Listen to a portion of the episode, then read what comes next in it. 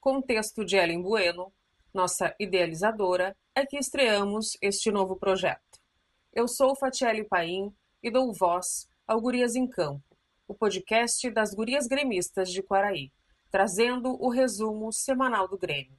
Vamos às novidades?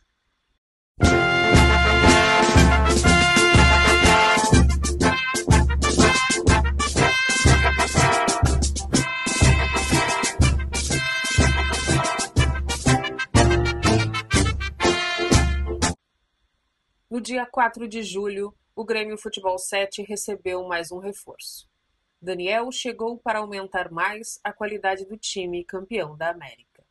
O Coringa Louco está no tricolor. Dribles, gols e dedicação marcam o estilo de jogo dele que vestirá a camisa 90 do Grêmio. Já no futebol 11, Thiago Gomes subiu três jogadores da transição para o elenco profissional. O zagueiro Heitor o lateral esquerdo Thiago Rosa e o volante Matheus Sarará. Os três estavam disputando o Campeonato Brasileiro de Aspirantes. No dia 7, tivemos a oficialização do retorno do técnico Felipão após seis anos.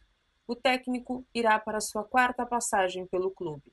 O contrato de escolares será até dezembro de 2022. Na tarde do dia 8, o Grêmio anuncia novo técnico da base. César Lopes assume a categoria sub-21 após Thiago Gomes ficar como auxiliar permanente do profissional.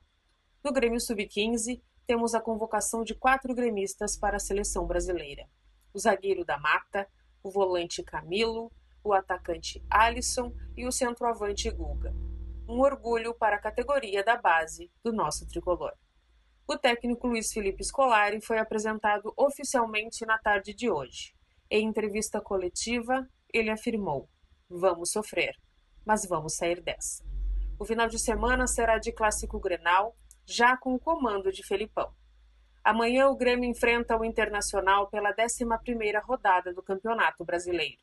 O tricolor gaúcho ainda não venceu no Brasileirão e é o lanterna do campeonato, mas clássico é clássico. Será que manteremos a nossa supremacia em Grenais? Bom, isso é assunto para a próxima semana. Então, até lá. Até